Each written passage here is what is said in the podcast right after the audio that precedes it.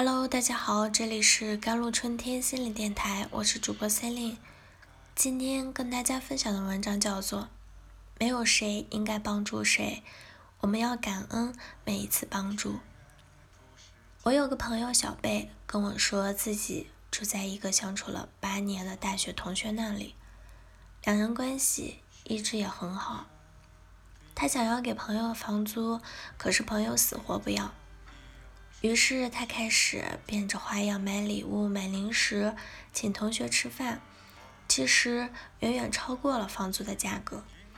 可是他还是想搬出来。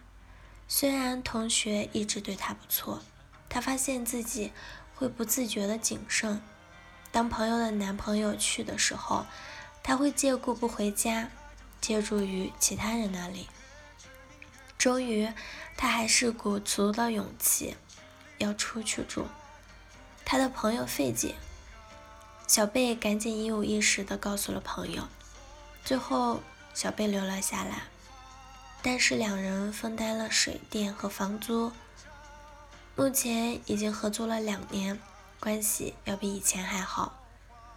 这只是熟人相处的一个缩影，但是也不能看出熟人之间是一种信用的消费。不能消费到透支，亲兄弟明算账就是这样的道理。谈钱不伤感情，不明不不白的相处才爽。熟人之间要有更多的你来我往，是吃饭聊天，是彼此喜欢的任何一种方式。有时候因为参加学习或者活动，认识一群有一面之缘，也可能陌生人。这些人是很极端的群体，有的人是大牛，有的人和我们相似，也有很多比我们略差点的。我们的确无法完全真实的评估，因为我们彼此知道的太少，所以需要遵循多观察之后的价值互换。我们都不差这个钱儿，但我知道我浪费时间给出的答案一定得不到善待。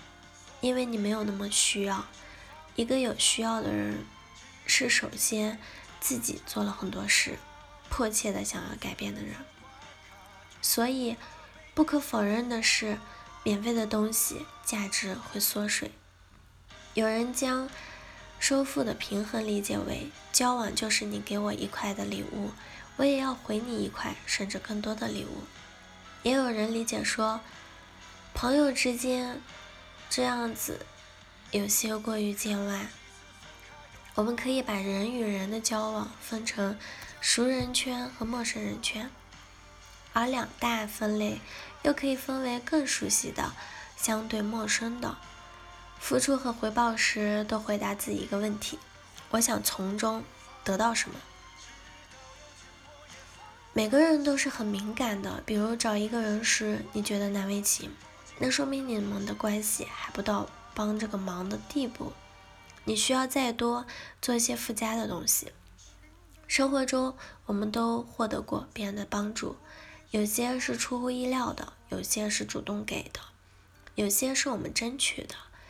可是又有多少人帮助你以后，你再也不好意思开口了寻求帮助呢？有多少人让你再也不想帮助他们了呢？我想这样的情况肯定是都有的，甚至很多见。这就是系统的不平衡，里面有一份人际关系最怕的东西——亏欠感。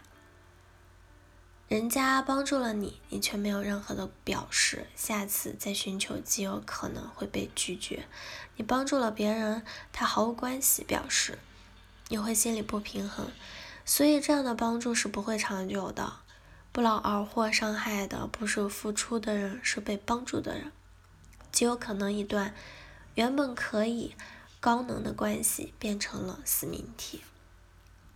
上大学时，同学里很擅长写东西，就帮一个小机构写文案，刚好跟我们的专业相符，但是离学校很远。李为了省钱，每次都是六点出发，坐近两小时的公交车去帮忙。机构负责人是一个企业的高管，具体工资不知道，但是好几套房子。他问过几次理，你想要多少工资呢？简单的理说自己也没数。说钱是次要的，也可以学习到很多东西。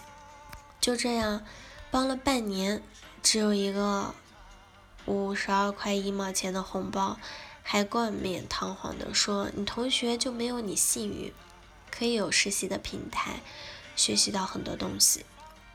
你的确学习到很多东西，那是因为给课程拍照间隙，他听手机录音做的笔记，那是他的不断练习。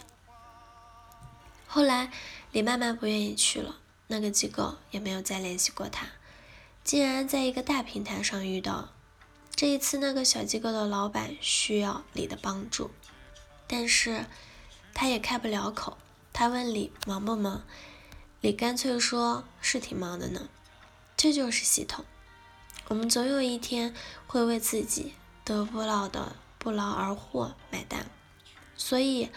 最好说负状态一定不是功利性的，没有谁是天生的傻瓜，天生的慈善家，好都愿意留给那些真实而真诚的人。没有谁应该帮助谁，我们要感恩每一次帮助，也要尽其所能的回报他人。毕竟人与人遇见很难，关系不是一次性的挥霍。好了。以上就是今天的节目内容了。咨询请加微信公众号 jlct 幺零零幺，或者添加我的手机微信号幺三八二二七幺八九九五。我是 Sally，我们下期节目再见。